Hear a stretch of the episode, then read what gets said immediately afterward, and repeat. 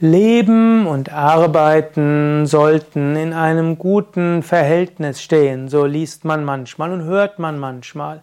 Man spricht vom Work-Life-Balance, die Balance zwischen Arbeiten und Leben. Ich selbst habe da so meine Schwierigkeiten mit, als ob Arbeiten nicht Leben wäre. Manche Menschen sagen, das Leben beginnt, wenn die Arbeit vorbei ist.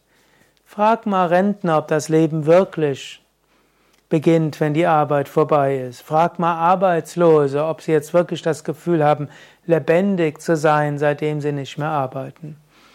Letztlich Leben und Arbeiten kann man nicht als Gegensatz sehen. Man kann vielmehr sagen, Leben hat verschiedene Aspekte. Zum einen gehört zum Leben dazu, dass man seinen Lebensunterhalt verdient. Das ist ein Aspekt von Arbeiten.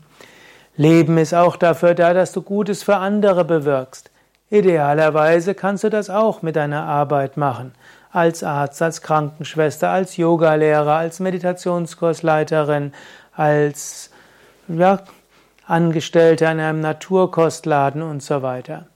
Ergreife einen Beruf, wo deine Arbeit auch etwas Sinnvolles ist. Wenn du das Gefühl hast, dein Beruf ist nicht sinnvoll, dann überlege entweder, ob du innerhalb des Berufs irgendwo etwas Sinnvolleres machen kannst oder überlege, vielleicht den Beruf wechseln. So viel Lebenszeit verbringst du mit der Arbeit, das sollte etwas Sinnvolles sein. Das nächste, was Arbeit auch ist, arbeiten an dir selbst. Herausforderungen suchen, deine inneren Talente zu entwickeln, zu kultivieren, neue Fähigkeiten zu können.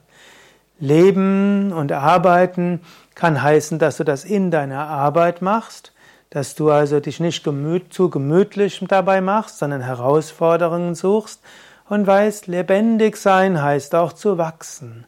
Und das kannst du vielleicht auch mit deinem Job. Aber du kannst auch an dir selbst arbeiten.